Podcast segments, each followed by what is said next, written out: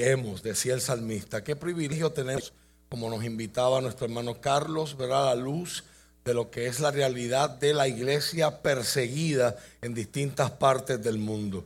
Aprovechemos la libertad que el Señor nos ha dado, no solamente la libertad que, que, nos rodea físicamente hablando, sino también la libertad en la que Él nos ha puesto, ¿verdad? Una de las señales de alguien que está libre es su alabanza, un corazón agradecido, alaba al Señor, aleluya, que el Señor les bendiga, se ven hermosos en esta mañana, me uno en palabras de bienvenida, ¿verdad? También para los que nos están visitando por primera vez y los que regresan después de habernos visitado en una vez anterior. Recuerde, verá que si usted desea hacerse miembro de esta iglesia, verá el primer paso, verá es una entrevista inicial, verá vamos a reunirnos y así vamos a formalizarlo. Si no tiene una iglesia, le invitamos a que haga de esta su iglesia, ¿verdad? Como decía nuestro hermano Carlos, la visión de este lugar es ser un lugar de nuevos comienzos, donde no hablamos de lo que pasó, no nos enfocamos en lo que pasó, preferimos mirar a lo que Dios quiere y puede hacer en tu vida y en mi vida. Acompáñenme, por favor, si son tan amables, al Evangelio de Marcos a la altura del capítulo 3. Ya estamos llegando al final la serie por la que comenzamos el año. Este año estaremos reflexionando sobre cuatro palabras principales. Estamos hablando sobre consagración. Más tarde en el año hablaremos de comunión. Luego hablaremos de compromiso y luego hablaremos de crecimiento. Cuatro virtudes, cuatro verdades, cuatro valores que queremos enfatizar en este año 2022 y que entendemos que son suma, sumamente importantes. Evangelio según San Marcos, a la altura del capítulo 3. Quiero leer con ustedes el verso 33. Marcos 3, 33 lo tenga me puede decir amén. Se está proyectando también para el beneficio de los hermanos que no tienen una Biblia.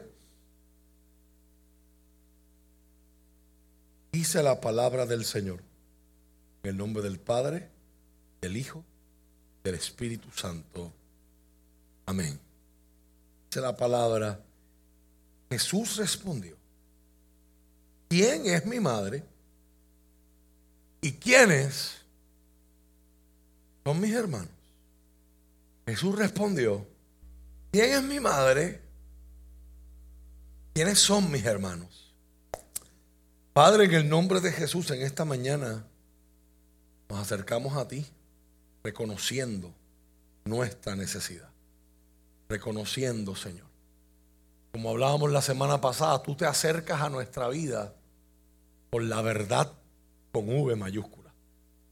Nosotros tenemos percepciones, tenemos ideas, tenemos pensamientos, tenemos deseos, tenemos anhelos.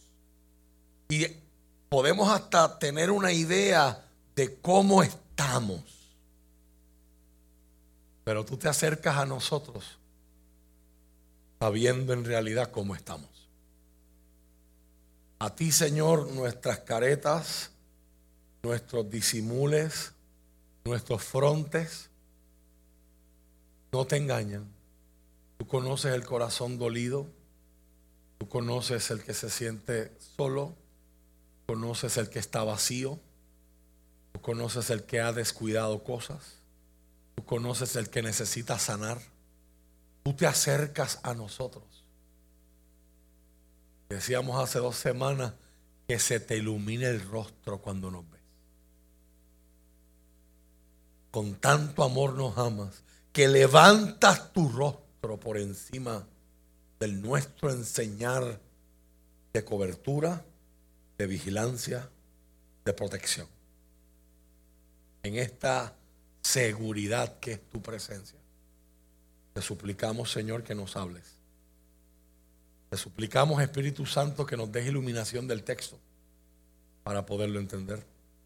No des fe para poderlo creer danos convicción, profunda sobre la verdad de tu palabra y danos determinación y valentía para poderlo vivir, Señor. Te lo pido, Padre, en el nombre de Jesús.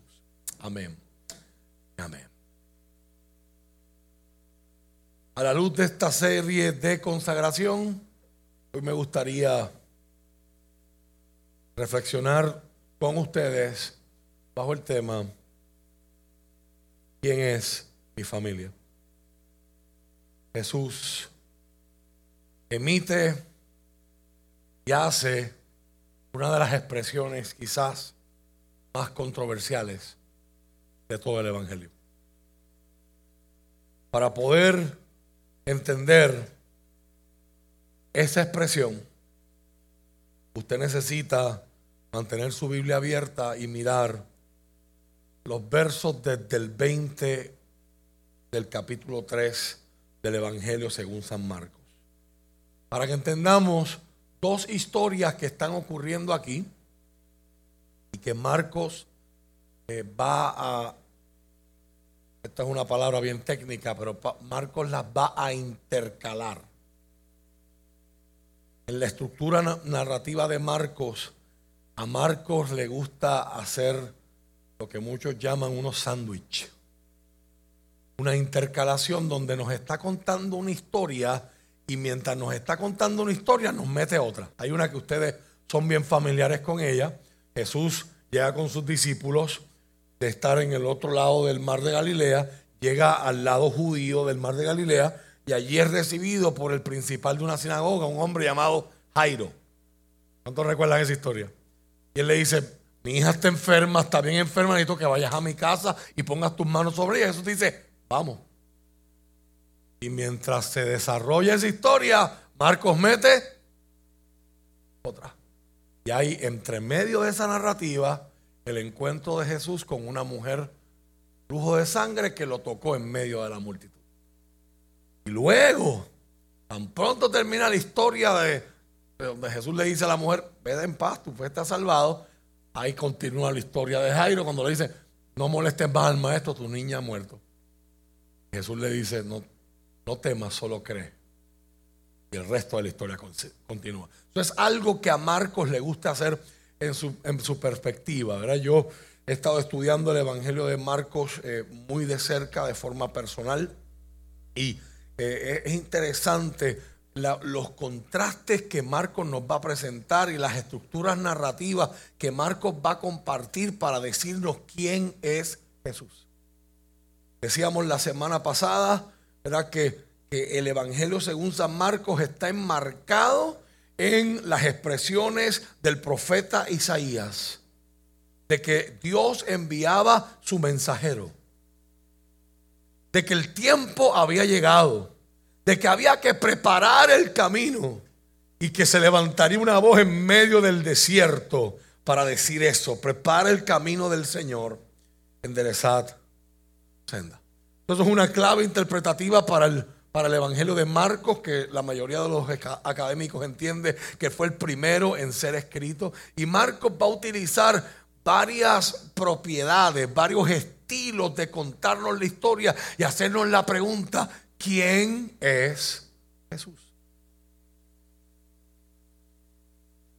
Lo interesante es que desde comienza el capítulo 1, comienza el ministerio de Cristo, vamos a ver que el estilo de Marcos es un rapid fire action. Jesús no para. Y enseguida, después de esto, inmediatamente, Jesús va aquí, Jesús va acá. Y Jesús está all over the place. Rápido, rápido, rápido. Nos está contando la narrativa como si Jesús estuviera en urgencia. Luego ocurre un pivote. Y Jesús le pregunta a sus discípulos, ¿quién dice la gente que soy yo? Luego les pregunta, ¿y ustedes quién dicen que soy? Y después que Pedro conteste esa pregunta, tú eres el Mesías. Tú eres el Hijo del Dios viviente. Tú eres el Cristo. la cosa empieza a ponerse con más detalle y se, pone a se, empieza a poner más lenta. Porque ahora Jesús va de camino a Jerusalén. Todo el Evangelio de Marcos puede ser dividido en esa estructura Jesús de camino a Jerusalén y Jesús en Jerusalén. Lo que yo quiero que usted note a la luz de lo que queremos comentar en esta mañana es que Marcos nos va a presentar unos contrastes bien interesantes. Desde el capítulo 1, Jesús empieza a enseñar en la sinagoga, la gente se admira de su poder, las multitudes lo siguen.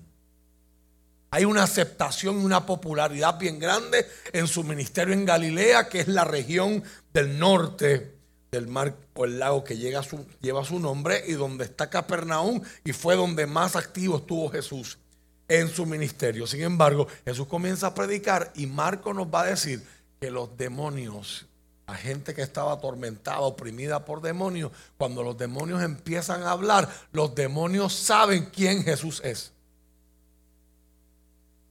O sea, los entes Marcos nos va a hablar de maestros de la ley.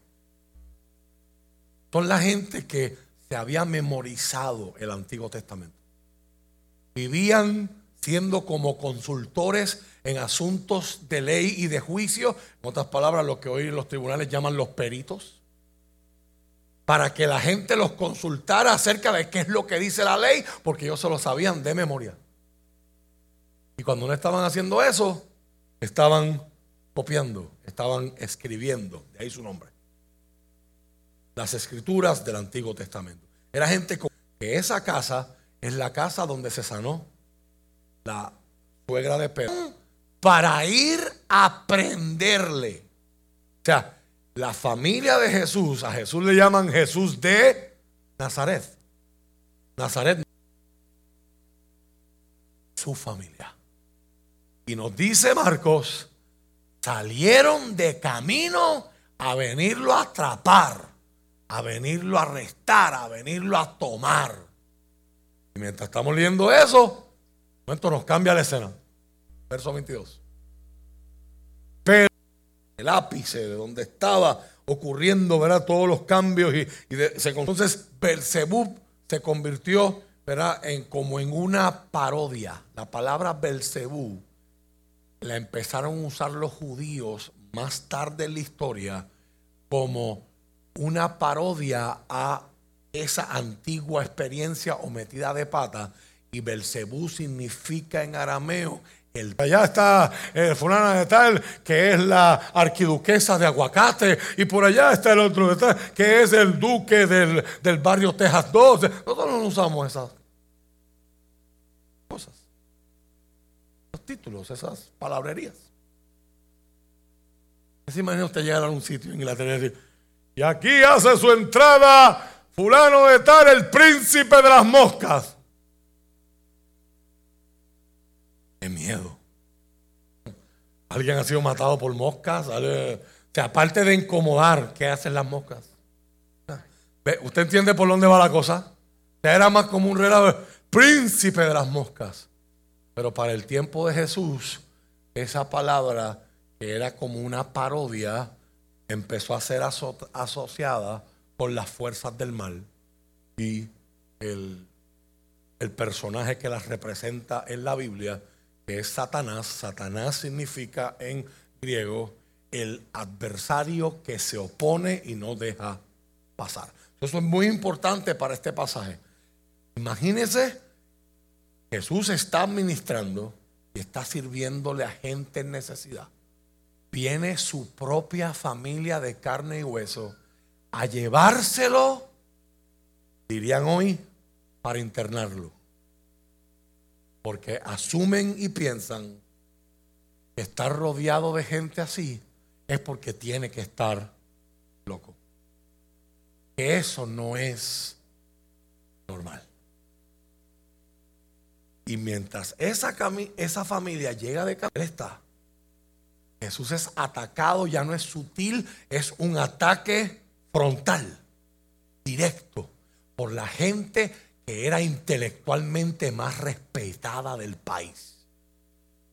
Y esa gente dice, Él está endemoniado. Y cuando expulsa demonios, cosas que ellos no podían hacer Usted ha visto la serie de Chosen. The Chosen empieza con el, el capítulo 1 de la temporada 1, precisamente con un encuentro como ese. Un fariseo, un maestro bien respetado de la ley, que le piden ayuda para una mujer que tiene problemas. Y él va con su incienso, él va con sus cosas del Antiguo Testamento y no puede hacer. Y llegó Jesús. No le cuento más para que ustedes la vean. Bien interesante. Muy bonita. La explicación a la que ellos llegan es, Él hace cosas que nosotros no podemos hacer. Él tiene que tener lo que los americanos dicen, he has to have an angle. Él tiene que tener una pala, él tiene que tener un contacto interno. Por lo tanto, el pensamiento de ellos es, y sin Él es parte del juego de Satanás, por lo tanto, Satanás le permite hacer lo que lo que él siendo y cumpliendo lo que le dijo a su pueblo miles de años atrás que iba a hacer. Traer libertad, traer sanidad, traer perdón, reconciliar al hombre, hacer al hombre y a la mujer que volvieran a estar completos otra vez. Y mientras esto está pasando, la gente que se supone que está del lado de Dios, los que se supone que están más cerca del trono según la cosmovisión judía, están acusando al que viene de parte de Dios de venir de parte de Satanás. Esto provoca una de las enseñanzas de Jesús que va a venir en forma de parábola, pero también va a venir con una advertencia muy fuerte que ha causado muchas preguntas y muchas inquietudes a través de los años. Verso 23. Jesús los llamó para que se acercaran. Eso nos deja saber que estaban. Estaban acusando, pero acusaban no de frente, estaban acusando de lejos. ¿Verdad? interesante sería ver este pasaje en nuestra realidad hoy de, de las redes sociales. Que la gente no te habla de frente, la gente te habla de, de lejos. Jesús los llamó para que se acercaran y respondió con una ilustración. Pulsar a Satanás. Lo que Jesús está haciendo aquí, los griegos lo van a llamar retórica. Marcos le está escribiendo a un pueblo romano, es la, es la suposición y la teoría que más peso tiene en la academia. Por lo tanto, la gente va a valorar este estilo de debate, de pensamiento. O sea, Jesús va a tomar el argumento que ellos tienen y va a destruir el argumento si yo destruyo la base donde está montada el argumento, el argumento se cayó. ¿Eh? Eso hoy día le llamamos apologética presuposicional. Yo miro el, la pregunta, el ataque, la, alegación que se me hace y busco dónde eso está montado, remuevo eso y se cayó el argumento. ¿Eh? ¿Cómo pues el argumento y la acusación es, tú, eres, tú estás poseído por Satanás y tú expulsas los demonios a nombre de Satanás y con el poder de Satanás. Jesús se va a la base. ¿Cómo puede Satanás expulsarse él mismo? ¿O qué sentido tiene que Satanás se expulse él mismo? Continúa Jesús diciendo en el verso 24, un reino dividido por una guerra civil acabará destruido. De la misma manera, una familia dividida por peleas se desintegrará. Estas fueron las palabras que el presidente Abraham Lincoln en la guerra civil norteamericana citó para no permitir que las colonias y los estados del sur se separaran de la Unión. Una casa dividida no prevalece. Una familia dividida por pelea se desintegra. Si Satanás está dividido y pelea contra sí mismo, ¿cómo podrá mantenerse en pie? Nunca sobreviviría. Permítanme darles otra ilustración. Aquí viene una parábola. Las parábolas son ilustraciones. Es la primera vez que aparecen en Marcos. ¿quién tiene suficiente poder para entrar en la casa de un hombre fuerte como Satanás y saquear sus bienes? Solo alguien aún más fuerte, alguien que pudiera atarlo y después saquear su casa. Esto es algo que los judíos tenían bien presente porque era el modus operandi de una invasión, era el modus operandi de un robo en una casa. El ladrón entraba, ataba a la familia y entonces con calma podía ir rebuscando la casa y llevarse todo lo que quería. Jesús toma esta metáfora y esta es una de las características de las parábolas. Toman algo, un elemento de la vida cotidiana y nos abre la puerta para recibir un mensaje que, es espiritual o que viene del reino de Dios. ¿Qué está diciendo Jesús? Ya les probé que no hace sentido que Satanás expulse a Satanás. Ellos no contestan, están en silencio. Como no contestan, Jesús sigue hablando. Déjame darle una segunda ilustración. De la única forma que alguien puede quitarle algo a un hombre fuerte es como dice la Reina Valera 1960. Ninguno puede entrar en la casa de un hombre fuerte. En la, parábola, en el original, Jesús no habla de Satanás, lo, lo implica. Ninguno puede entrar, dice el verso 27, Reina Valera, a la casa de un hombre fuerte y saquear sus bienes si antes no le ata y entonces podrá saquear su casa. ¿Cuál es el concepto de atar? Para tú atar a un hombre fuerte, tienes que ser más fuerte si tiene los elementos correctos. Pero en aquel tiempo, aquella ilustración habla de dominar. Para yo dominar, tengo que ser más fuerte. Pues Jesús primero les deja saber lo ilógico del planteamiento que ellos están diciendo. Y, dos, en parábolas. Esto va a ser bien significativo en el próximo capítulo, porque Jesús va a enseñarle a sus discípulos, a ustedes se les ha permitido saber los secretos del reino, pero a otros, todas las parábolas. El que no tiene interés de acercarse a Dios ni aprender, solo recibirá la parábola. Pero el que quiere aprender, recibirá respuestas a sus preguntas, recibirá dirección, recibirá instrucción, recibirá iluminación. Así que Jesús en parábola le está diciendo, para que un hombre pueda atar a otro, tiene que ser más fuerte que él. Si yo demuestro poder y autoridad sobre espíritus sobrenaturales, la Biblia llama demonios es porque automáticamente tengo que tener más fuerza que ellos. Les digo la verdad, verso 28. Cualquier pecado y blasfemia pueden ser perdonados, pero todo el que blasfeme contra el Espíritu Santo jamás será perdonado. Este es un pecado que acarrea consecuencias eternas. Y Marcos nos aclara, les dijo esto porque ellos decían, está poseído por un espíritu. Y nos dejamos llevar por el texto, estrictamente, literalmente por el texto.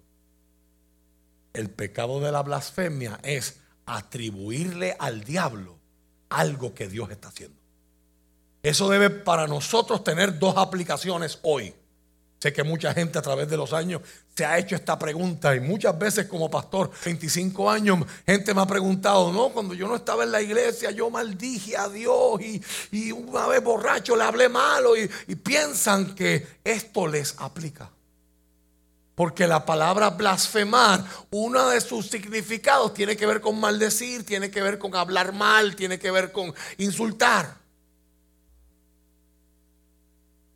Pero yo les calmo, ¿verdad? Esas inquietudes y les dejo saber, el hecho de que usted esté preocupado por su relación con Dios es señal de que el Espíritu de Dios está trabajando en y con usted. Por lo tanto, las consecuencias de ese pecado no te aplican a ti. ¿Eh? Ahora, para nosotros esta controversia tiene dos aplicaciones principales. En un tiempo de redes sociales donde todo el tiempo yo estoy recibiendo memes y videos de cosas que aparentan ser loqueras y muchas que bíblicamente lo son. Una de las señales antes del fin no solamente son las guerras y los rumores de guerra, son las falsas enseñanzas y eso usted lo aprendió el año pasado. Hablamos de las herejías.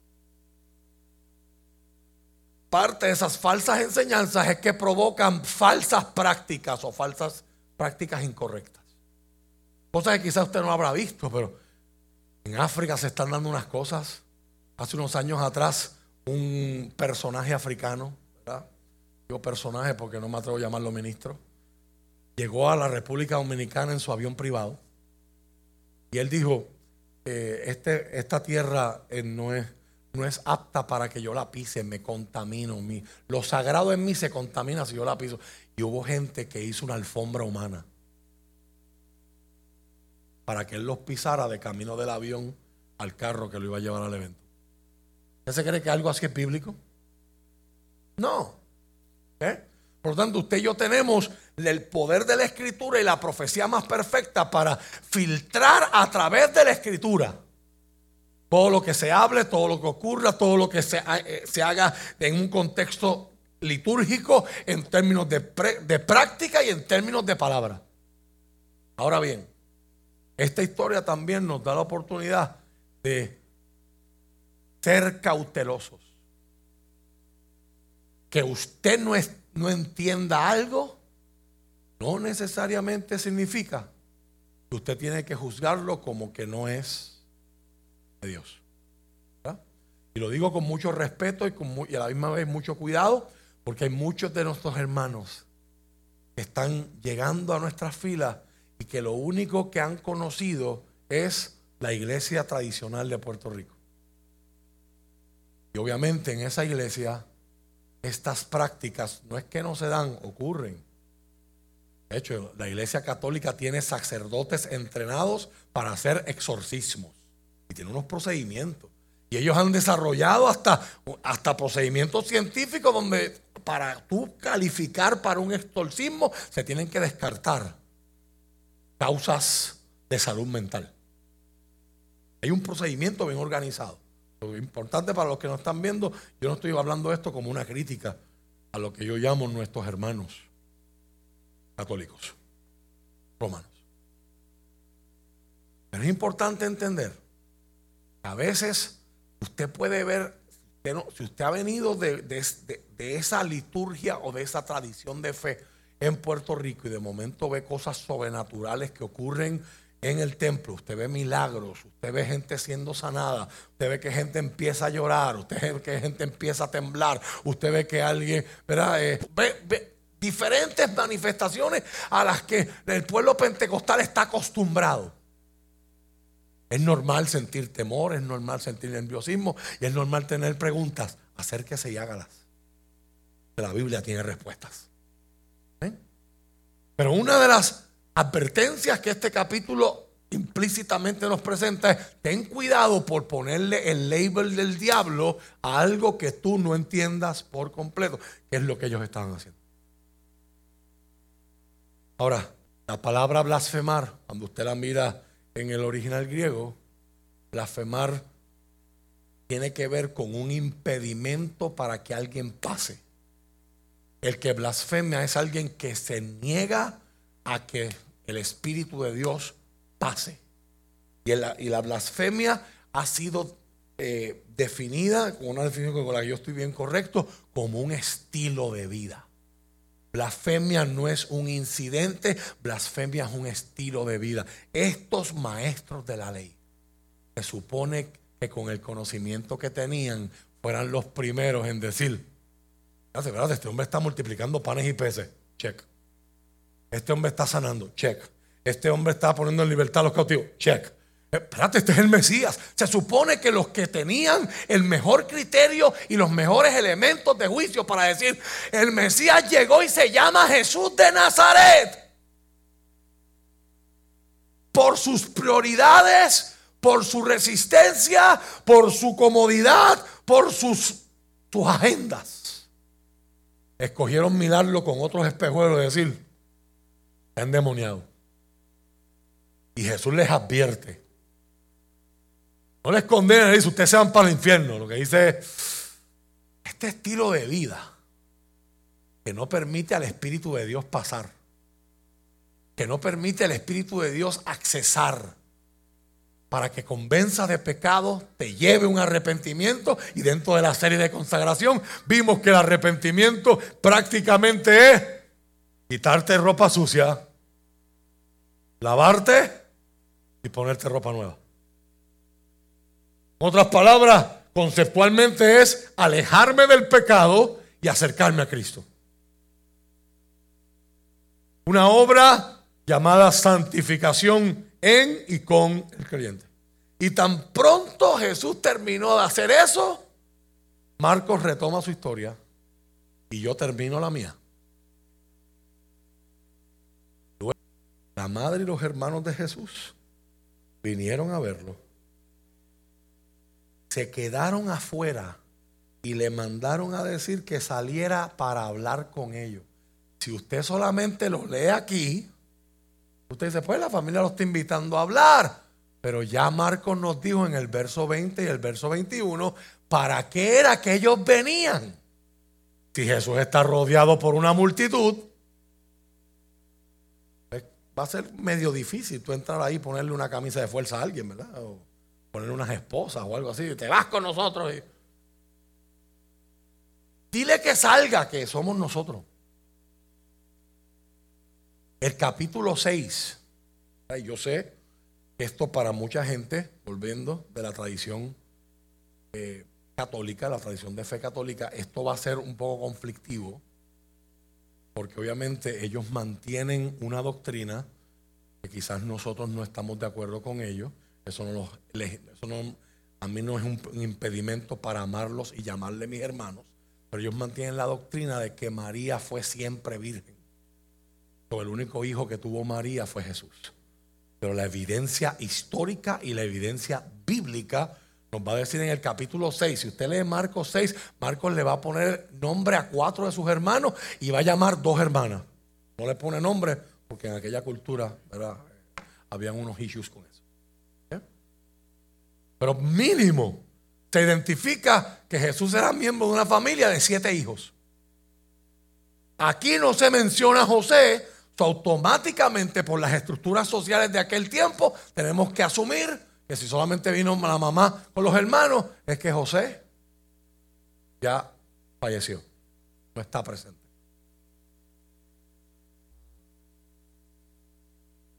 Que salgan afuera.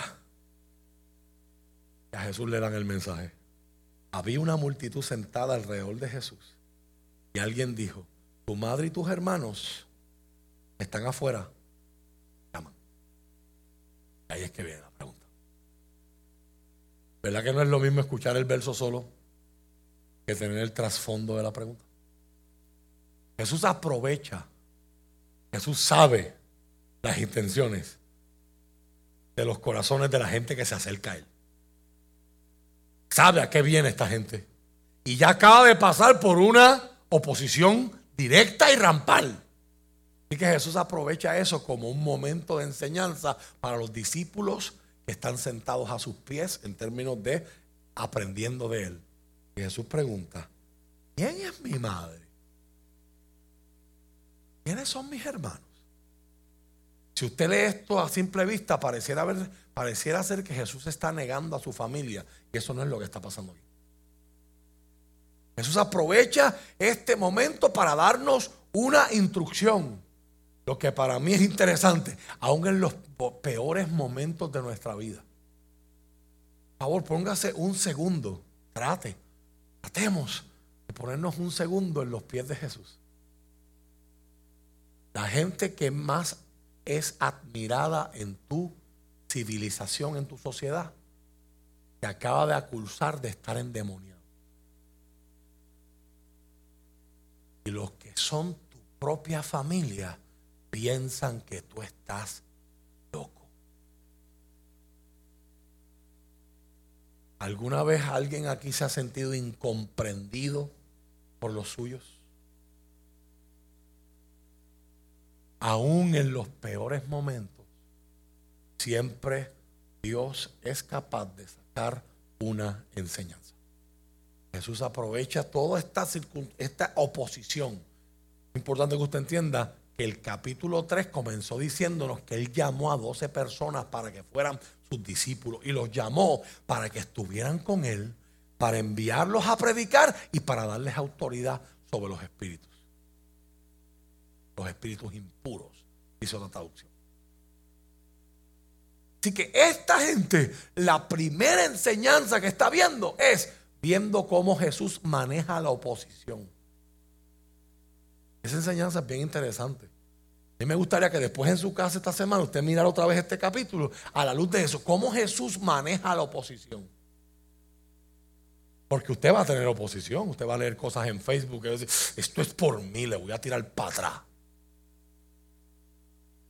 Vaya ese pasaje y ve si Jesús está sacando una mano y pegándole una pescosada. Gente quizás argumentaría, se la merecen, pastor, que se la dé. ¿Cómo manejamos la oposición?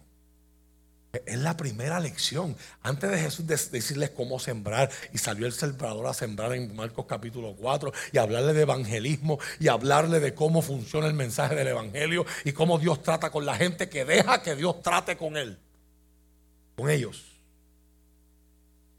Jesús le enseña a sus discípulos, sin palabras, cómo manejar la oposición. Él sigue enfocado en lo que está haciendo. Sigue sanando, sigue enseñando, sigue cuidando, sigue ministrando gente. Le respondió a los que lo acusaron, pero volvió a lo suyo.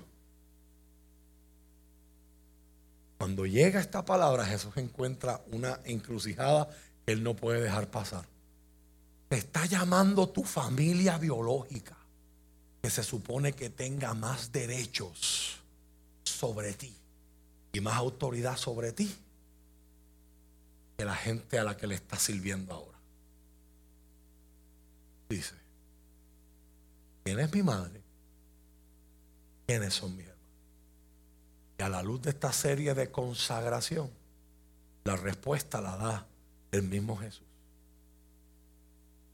Dejó un silencio a propósito Usted nunca ha estado en un momento, en una reunión donde hay un silencio y el silencio se pone awkward, se pone incómodo.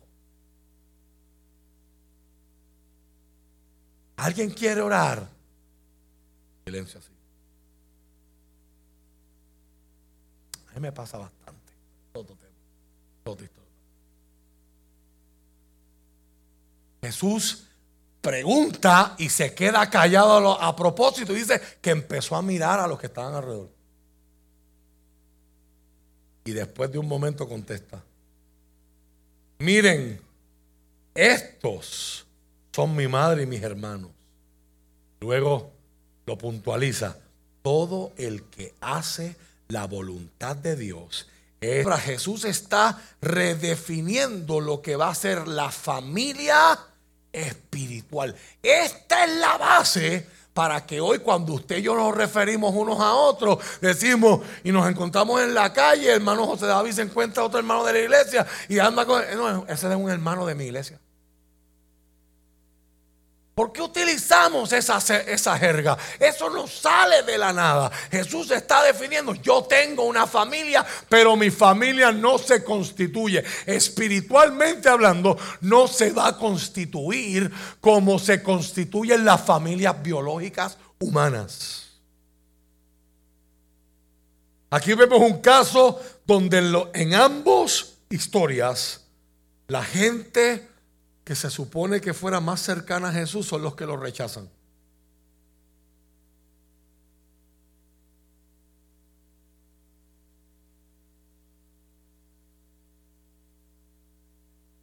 Y aunque parece ser una pregunta difícil, Jesús aquí nos está enseñando a la gente a abandonar sus, sus familiares inmediatos. Y a darle la espalda. Si usted va a Juan capítulo 19, por tiempo no lo voy a leer, pero usted lo puede leer en su casa. Juan 19, 27, va a ver a Jesús en la cruz, va a ver a su mamá y Jesús le va a decir a Juan desde la cruz. Semana Santa, para el que no haya escuchado eso, le explicaré cuánto trabajo daba hablar desde una cruz. Le dice a Juan que estaba allí su discípulo, testigo ocular y que es el que escribe eso. Le dice, desde ahora ella va a ser tu mamá y tú vas a ser su hijo. En otras palabras, te vas a encargar de ella. Un dato que la Biblia no nos da, pero yo espero en el verano traerles mucho más información. Después de un viaje que vamos a dar a Israel, para aprender precisamente esto. Jesús sostuvo la posición académica, mucha gente, por la estructura de cómo se dan estas narrativas, es que el papá de Jesús, para la sociedad, José, falleció en edad muy temprana. Jesús tuvo, ser tuvo que ser el que sostuvo su familia hasta que empezó su ministerio a los 30 años. O sea, Jesús, antes de decir cualquier cosa y hacer cualquier cosa, se encargó de su familia. Por eso es que en esta iglesia enseñamos que el primer ministerio se llama familia. En este, en este mes de marzo, donde honramos a la mujer y recordamos de dónde han venido en su lucha por la igualdad, la equidad. Veía unos memes muy interesantes y unas, unas imágenes en Instagram que son muy ciertas y decían, si un hombre no trata bien a su esposa, no tengo nada que escuchar de él en su predicación. Son son afirmaciones que se hacen en la iglesia que lo que te están diciendo es la familia es lo más importante. Jesús aquí no le está dando la espalda a su familia, sino está aprovechando la oposición de ellos. En otros evangelios se nos va a enseñar que Jesús estuvo en el pueblo de su familia y la familia se lo va a decirle, ¿por qué no te vas a otro lado? Se sintieron avergonzados de él. Tenían las profecías, te recordarás que en las historias de Navidad escuchamos las profecías de Simeón, de Ana, y decía, María guardaba todas estas cosas en su corazón. Sin embargo, cuando su hijo empieza a hacerlo, empezaron a dudar. Pero estuvieron allí en la cruz, María estuvo allí. Y sabemos hoy, por la tradición y la historia de la iglesia, que dos de sus hermanos, de los que menciona Marcos en el capítulo 6, son escritores del Nuevo Testamento. La carta de Judas. La carta de Santiago. Son atribuidas a los hermanos de Jesús. Gente que al principio no creyó, pero la resurrección lo cambió todo. Y mi pregunta para ustedes hoy es, ¿podemos juzgar a la familia de Jesús? Este pasaje no lo hace y no nos invita a hacerlo. Porque por más lindo y más linda que usted se vistió para llegar aquí, todavía usted tiene sus dudas. Y todavía usted tiene áreas en su vida que usted no le ha confiado al Señor. Todavía usted tiene áreas en su vida donde usted quiere depender de usted mismo en vez de depender de Dios. Por lo tanto, usted está funcionando igual que la familia de Jesús. Al principio no creyeron en él. Por eso es que muchos sabios han dicho que la fe no es un evento, la fe es un viaje, un camino. Lo dijo aquel hombre en Marcos 9, cuando le dijo a Jesús, si puedes hacer algo por mi hijo, está endemoniado y lo tira y le sale fón por la boca y, y espuma y si puedes hacer algo, algo. Y Jesús le dijo, ¿cómo que sí puedo? Para el que cree todo es posible. Y el hombre contesta, sí, sí, yo creo, pero ayúdame en mi incredulidad.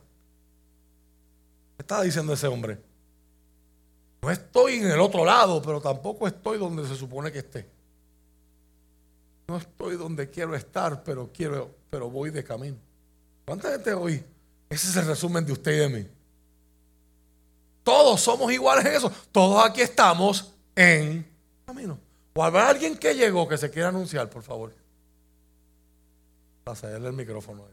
Adelante. maestro o maestra de la ley. Todos estamos en unos más atrás, decían los viejitos puertorriqueños, y otros más adelante. Todos vamos.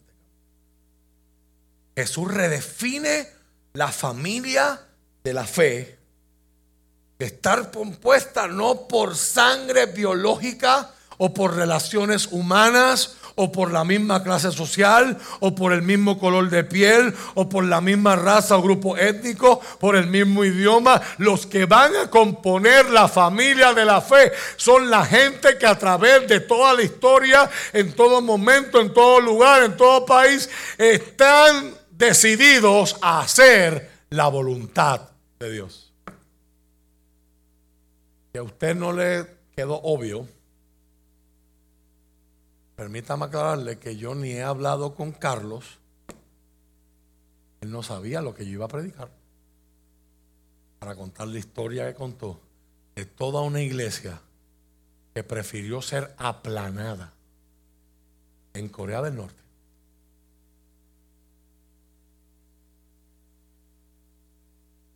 antes que negar el nombre de Cristo. Y mucho menos Marilú sabía lo que yo iba a predicar cuando dio el quote que dio. Pero puedes pasar. Yo creo que este es un momento idóneo para volverlo a repetir. Mi familia es para mí hoy saber que Dios vino a través de Jesús a construir una nueva familia que una de las identidades de lo que se va a llamar el pueblo de Dios, una de las primeras versiones y definiciones que aparece, de acuerdo a Jesús, el creador de ese pueblo, es familia. ¿Verdad que es un reto ser parte de una familia? ¿verdad? Usted tiene la familia donde usted nació, otras salen a la luz, pero todas tienen sombras. Luego usted escoge su, luego usted escoge su propia familia y a esa gente usted le llama amigos. Es la mejor definición que yo he escuchado de amigos. La familia que tú escoges. Y a eso yo le añado lo que dice uno de los hombres que más sabe de liderazgo y más enseñado de liderazgo en el mundo y en la historia, el pastor John Maxwell. John Maxwell dice, tu círculo íntimo son la gente que más va a influenciar en ti. Y él dice, tenga esto en mente cuando usted escoge gente para que sean su familia. Those closest to you, they either make you or they break you. Aquellos más cercanos a ti te hacen o te derrumban. Te hacen o te deshacen. Those closest to you, they either make you break you. Mira la, cita que, que Mariluz leyó del pastor Rick Warren. Hasta que sepas por lo que debes morir, no estás listo para vivir. Solo estarás existiendo. Pero cuando entiendes tu destino y sabes lo que Dios te ha llamado a hacer, estás dispuesto a ir por ello. Estás listo para abandonar En capítulos subsiguientes encontraremos a Jesús en Marcos a sus discípulos diciendo, Maestro, nosotros hemos dejado todo por ti. Y Jesús está preparando a sus discípulos porque en los años que siguen, sus propios familiares los entregarán por ser cristianos al imperio romano para que el imperio les dé recompensa. So, lo que Jesús está haciendo aquí no solamente tiene un argumento de levantar y dar identidad y a la misma vez ponernos un reto. ¿Quiénes son mi familia? ¿Quiénes son mis hermanos? Sería muy bonito que esa palabra dijera, los que van a la iglesia los domingos a las nueve de la mañana. Mucha gente saldría diciendo, gracias.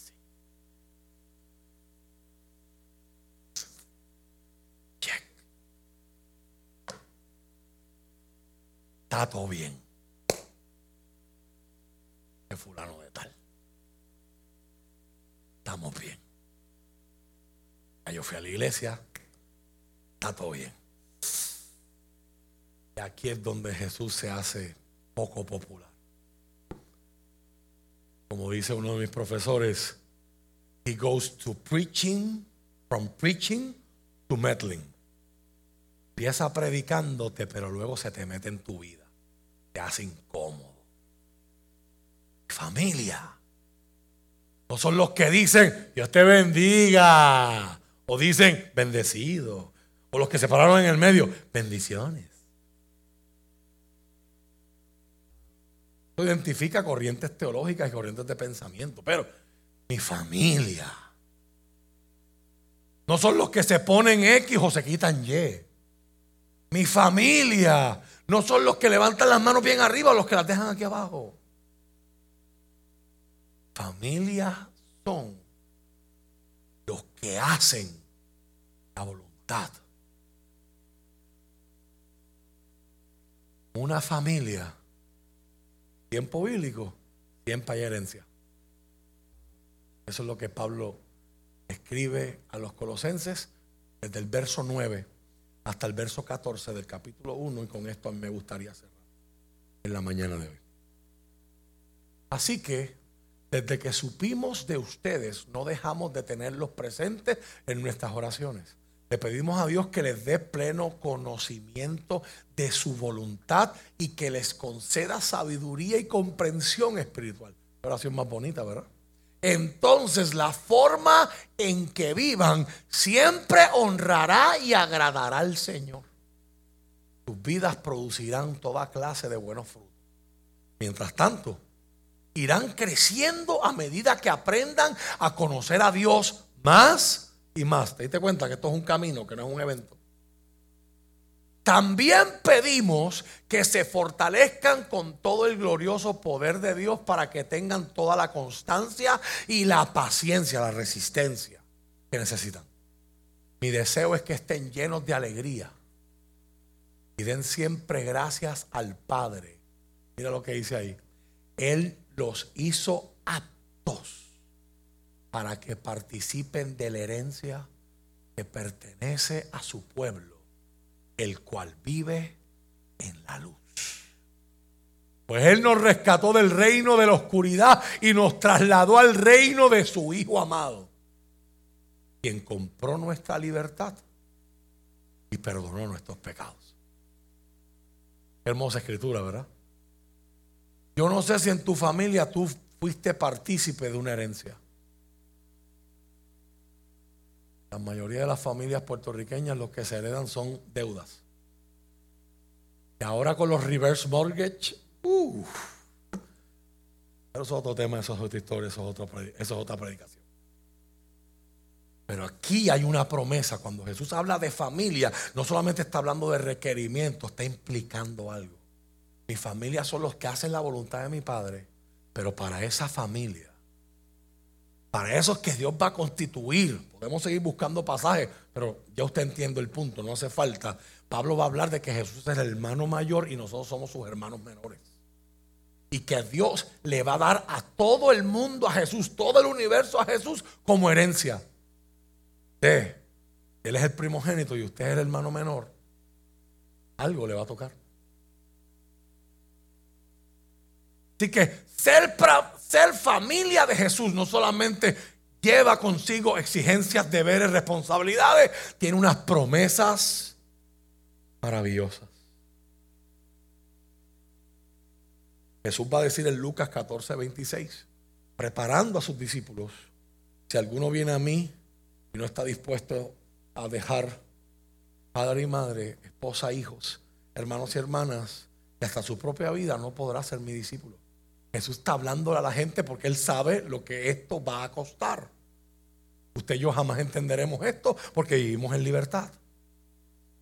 Pero en lugares donde hay persecución, el que se rinde a los pies de Cristo sabe que en cualquier momento eso puede significar su muerte.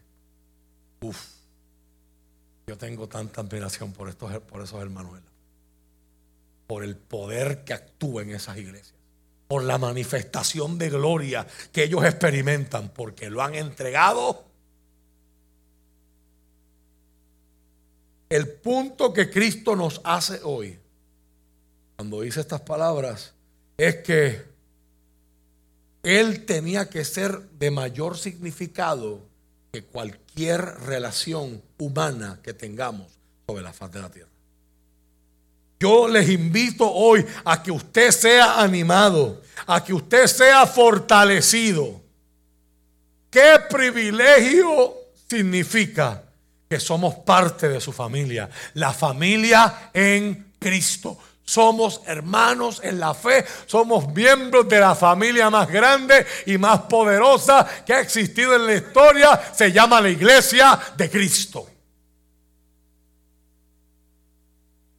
Es una familia donde el enlace está arraigado en el amor de nuestro gran Señor.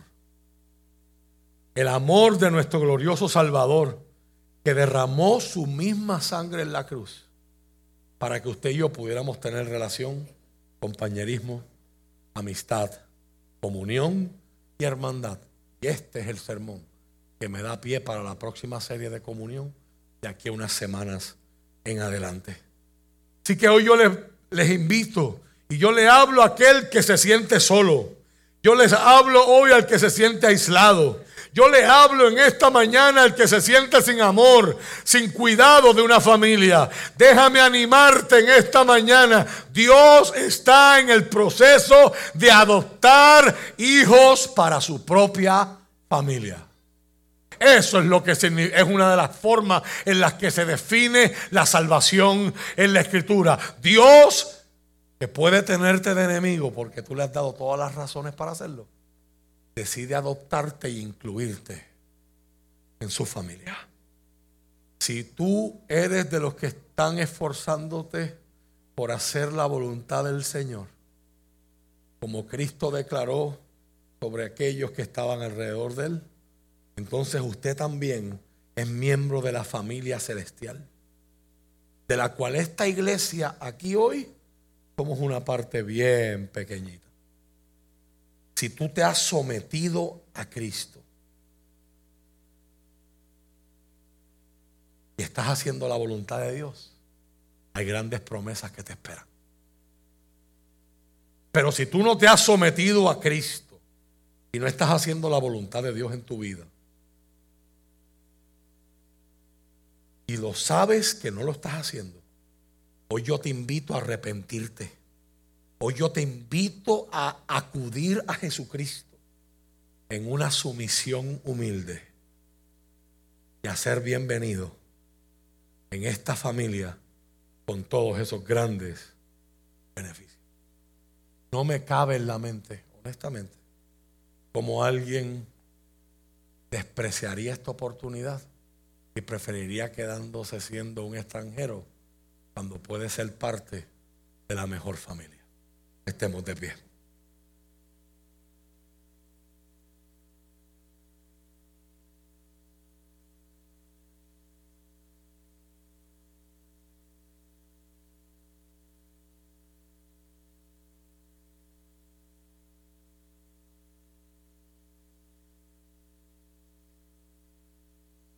Hoy quiero orar por ustedes, como el apóstol Pablo oró por esos colosenses, por esos cristianos, por la parte de nuestra familia que vivía en Colosa.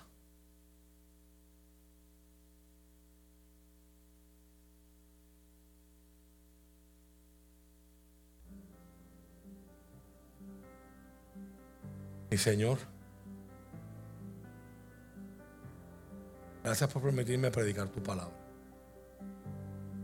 enseñar tu palabra.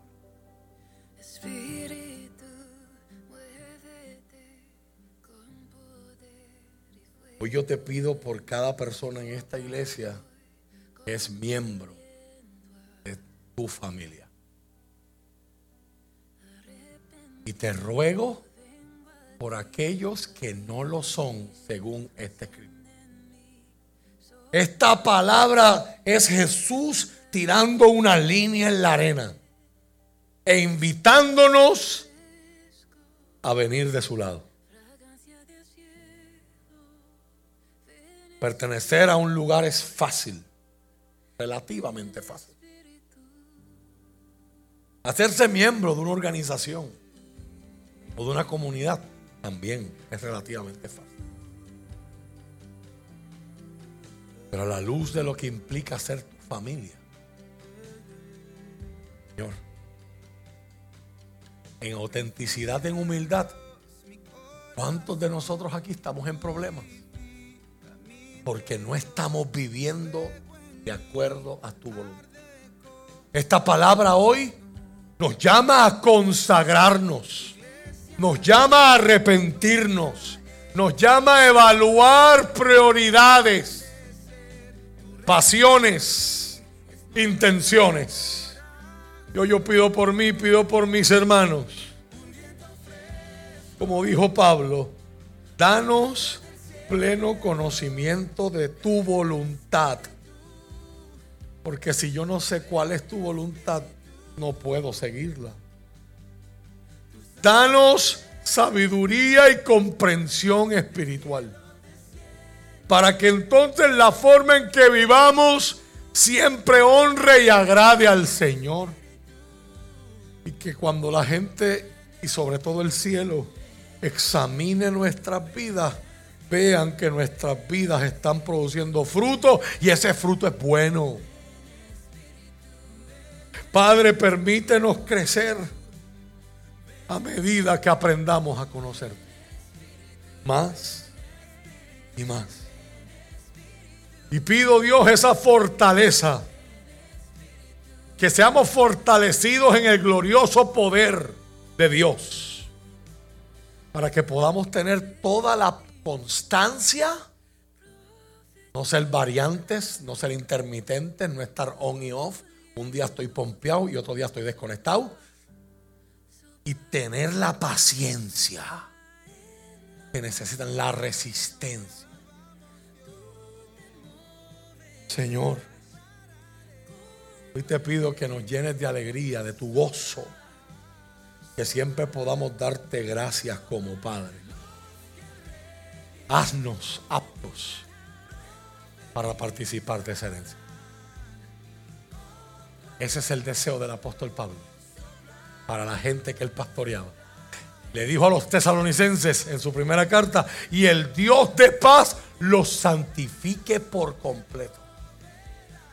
Y todo vuestro ser, espíritu, alma y cuerpo, sea guardado sin mancha, irreprensible para cuando Cristo venga. Te necesitamos, Señor. Alguien que entienda la profundidad de esto, su oración hoy debe ser, te necesito, Señor. Por mis propias fuerzas yo no puedo hacer tu voluntad. Por mis propias fuerzas yo quiero hacer la mía. Te necesito, Señor. Te necesito, Señor. Para rendirme a tus planes. Para rendirme a tus propósitos. Como cantábamos ahorita con toda intención y alevosía para que se cumplan aquí tus propósitos, para que seamos guiados a tu voluntad. Somos tuyos. En el nombre de Jesús. ¿Habrá alguien que quiera ser parte de la familia de Jesús? ¿Habrá alguien hoy que desee ser parte de la familia? Esta es mañana de arrepentimiento. Esta es mañana de consagración. Esta es mañana de decir,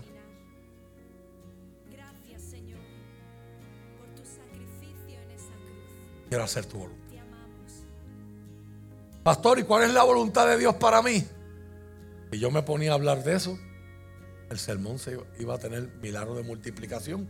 Y hay muchos aquí que eso no les gusta cuando pasa. Yo solamente te puedo dar tres adjetivos que la Biblia usa para la voluntad de Dios. La voluntad de Dios es buena. La voluntad de Dios es agradable. Y la voluntad de Dios es perfecta.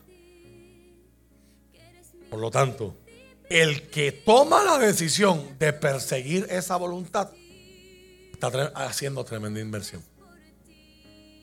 Dios no quiere hacerte mal. Todo lo que Dios quiere hacerte bien. El altar se abre hoy para aquellos que hoy no se sienten parte de su familia. Para aquellos que hoy el Espíritu Santo les está convenciendo. Les dice, para aquellos que aunque están y son parte de la familia, están enfrentando embates fuertes.